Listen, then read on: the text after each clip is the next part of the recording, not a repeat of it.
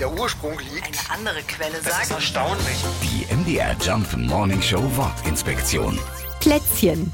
Neben Stollen, Lebkuchen oder Dominosteinen sind vor allem die selbstgemachten Plätzchen nicht vom Weihnachtsteller wegzudenken. Aber woher kommt das Wort?